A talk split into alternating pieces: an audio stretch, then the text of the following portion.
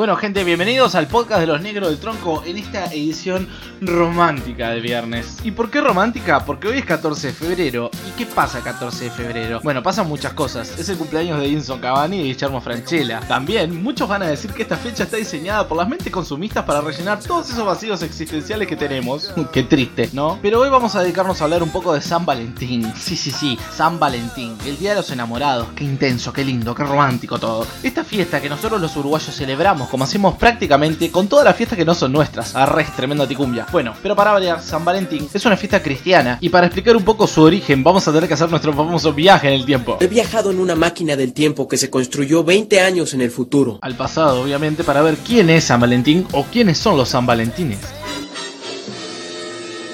Ah, sí, eso no se la esperaba, ¿no? Pero así son los negros, el tronco, desentramando misterios. Hay más de un San Valentín envuelto en esto. Hay diversas leyendas, diversos multiversos. Y el San Valentín de este universo era un famoso obispo conocido por sus curaciones y milagros. Y se cuenta que este místico personaje le devolvió la vista a una niña que se llamaba Julia, que había nacido ciega. Ella era hija de uno de los oficiales amigos íntimos del emperador Marco Aurelio, que al ver esta proeza, ustedes de decir, pa, qué bueno, le debe haber dado, no sé, algo riquezas, unas tierras. No, no, no. Lo encerró y le cortó la cabeza. Por el siglo III también se habla de otro San Valentín, que era un sacerdote romano, que bajo el mandato del emperador Claudio II se opuso a un decreto del emperador que decía que los jóvenes no podían casarse para no tener ataduras y servir mejor como soldados. Y el Vale no estaba para nada de acuerdo con esta norma, ¿no? Entonces se dedicaba a casar parejas enamoradas para que fueran felices y comieran perdices, pero de manera clandestina. Y un día lo pescaron y fue detenido. Lo quisieron obligar a renunciar a su fe, pero él, fiel a sus raíces, se rehusó a renunciar a sus creencias y fue decapitado por su crimen, entre comillas. Y ustedes dicen, pa, ¿cuál es la asociación del Día de los Enamorados con San Valentín, no? Obviamente, cortarle la cabeza a la gente.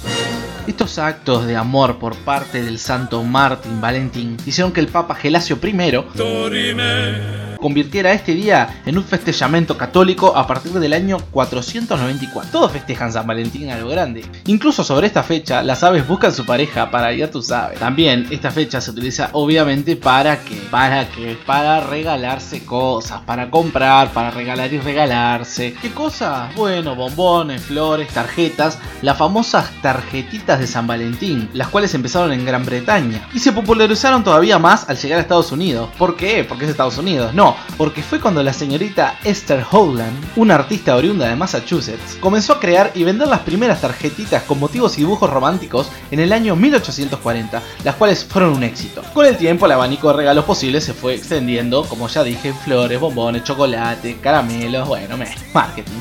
¿Y qué pasó con ustedes? ¿Celebran San Valentín? ¿Le gusta comer chocolates? ¿Vieron Sangriento San Valentín? ¿Tienen algún conocido que se llame Valentín? ¿Cuál es la distancia desde la Tierra a Mercurio? Feliz San Valentín y feliz viernes para todos. Esto es Los Negros del Tronco, el podcast que escuchan los tortolitas.